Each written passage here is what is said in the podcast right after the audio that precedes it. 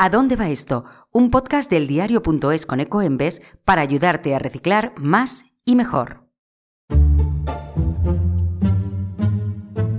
Todos somos sospechosos. Una noche nos levantamos del sofá con un trozo de pizza en la mano, un yogur en la otra y una lata de mejillones.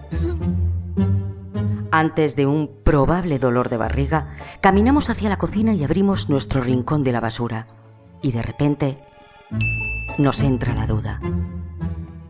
¿Dónde debo tirar todos estos envases?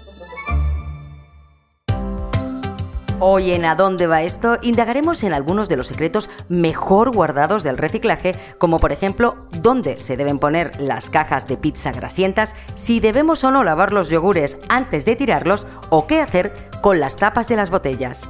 Además, descubriremos quiénes son los sospechosos habituales del reciclaje y qué podemos aprender de nuestros mayores para tener un mundo más sostenible.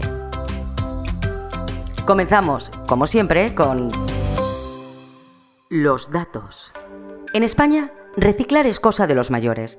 Según el último estudio del Instituto Catchment para Ecoembes sobre hábitos de la población española para el reciclaje, las personas de más de 55 años son los que más afirman reciclar en nuestro país, seguidos de las mujeres, las familias numerosas y los solteros. Además, el 90% de los encuestados asegura conocer muy bien los usos del contenedor azul, aunque tienen dudas sobre qué va o qué no va en el amarillo. Para ayudarnos a desvelar los enigmas de algunos envases, tenemos hoy con nosotros a Cristina Muñoz, responsable de comunicación de Ecoembes. Hola Cristina. Hola, ¿qué tal Tatiana? Comencemos por el sospechoso más habitual de nuestra basura, la caja de la pizza. Es cierto que si está manchada no podemos tirarla al contenedor azul. La caja de pizza es un envase de cartón, igual que son las cajas de cereales, por ejemplo, y se tiene que echar en el contenedor azul para que se recicle. No pasa nada porque tenga manchas de grasa. Lo que sí es importante es que no tenga trozos de pizza, que nos los comamos o, los desechemos. Con eso no la, no la deberías echar porque entonces sí entorpecería el reciclaje.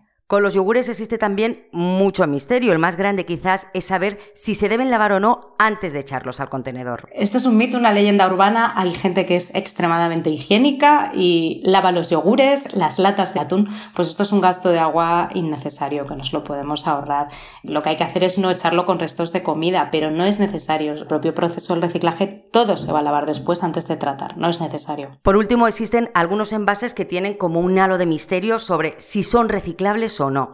Se me ocurre el por spam, que mucha gente no sabe si se puede reciclar y dónde hay que reciclarlo. Sí, el Porexpan es un envase que está hecho de un tipo de plástico, a lo mejor no es de los más comunes que tenemos asimilados, ¿no? Las botellas de agua todos sabemos dónde van, van al amarillo.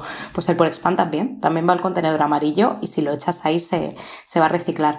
Por lo que sea, hay algunos envases que, que generan más dudas, el Porexpan es uno de ellos, el corcho blanco, pero también, por ejemplo, nos encontramos muchas dudas con los aerosoles, con los sprays. Son envases metálicos, igual que lo son las latas, y tienen que ir al contenedor amarillo, pero todavía hay gente que no sabe dónde van. Pues tanto el Porexpan spam como los sprays para el contenedor amarillo. Recuerda que el papel film, como el que envuelve el pescado o el aluminio que acompaña las tabletas de chocolate, van siempre en el contenedor amarillo, pero que el papel de horno debe reciclarse en el contenedor azul. Si quieres saber más sobre cómo y por qué reciclar, escúchanos en todas las plataformas y lee nuestro blog Reciclando a Diario en eldiario.es. Yo soy Tatiana López y esto que has escuchado es ¿A dónde va esto?